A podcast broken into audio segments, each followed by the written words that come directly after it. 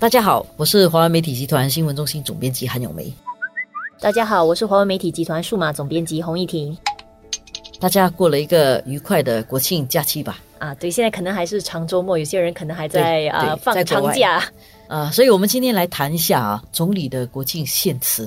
嗯昨天的报纸大家应该都看了，这个总理的国庆献词这一次讲了几样东西，一上来他都会谈这个国际局势啦，嗯。整体的经济啦，这些东西当然都包括在里面了。嗯。呃，国际局势方面，他谈到说，新加坡的经济成长是健康的，是三到三点五八千，大家的生活是稳定比较好的。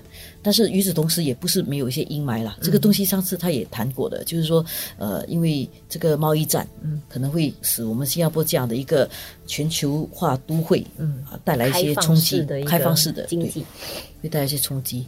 然后同时他也提到说，这个马来西亚的大选之后，我们在跟他们的新政府建立一个啊好的关系。然后下来印尼也要大选了，所以不管他们的这个大选的结果如何啊，我们要保持跟他们的良好合作关系。嗯，这个是他的这个大方向的部分。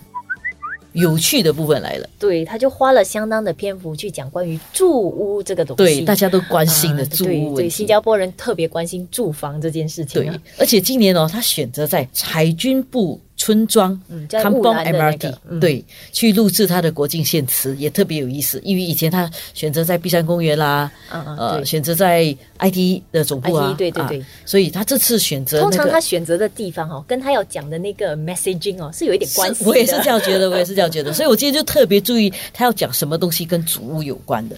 主屋的东西，他是提到说，这个建屋局啊将继续推出创新概念的主屋啊，比如说像 Kampong MRT，嗯 Kampong MRT 它是谈一下这个东西，为这个地方为什么特别？可能没有去过的人不知道它为什么特别。是啊它其实是一个现代化干绑，它集合了托儿所、医疗中心和住房于一处。还有很多一些老人需要的一些设备也在一起，这样对对，然后它适合老人，也适合小孩，也适合家庭。带动呃养育孩子、组织新的家庭这样的一个地方。所以我会觉得它就是有一点像是一些呃，就是呃鼓励多代式同住在一个环境里的一个这样的新的住屋的一个社区概念呢、让呃无论老少啊都能够在同个地方安居啊。对啊，这样的一个一个地方，所以呃，他这个讲的是下来的主屋发展的要用很多这个新的概念、创新概念，让大家都能够一起生活，因为让世世代代新加坡人都能拥有自己的房子，生活更加温馨，这个是我们新加坡的国策，嗯，呃，国家的一个。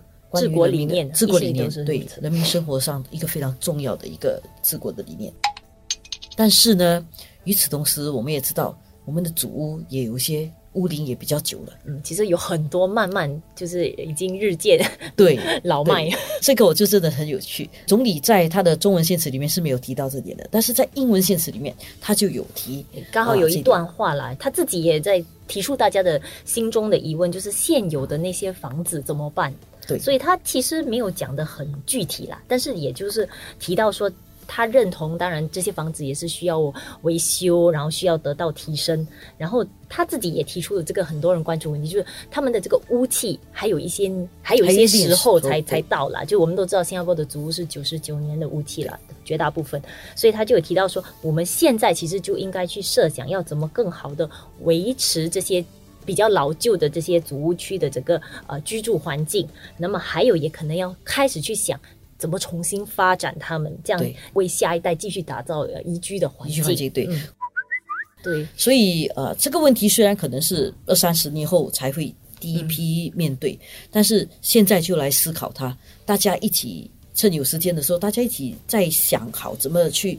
考虑这个问题，而且这个问题不只是放在我们个人的利益，也放在这个国家发展子孙后代的一个规划上面去思考。就是现在来思考这个问题是好的。嗯，而且其实这些年来，我们也已经推出更多灵活的一些房子的一些呃，就是安排了。就比如说有一些比较短的屋期啊，这些，所以这些新的选项加上这个需要考虑的问题，可能会提供一些新的方案。是，我是建议，我是觉得说，政府可能应该成立一个一个小组来认真探讨这个问题。将来不是嗯要有第二波的新加坡对话会啊，可能信这个应这个就是一该是一个重点讨论的课题了。对对，没错。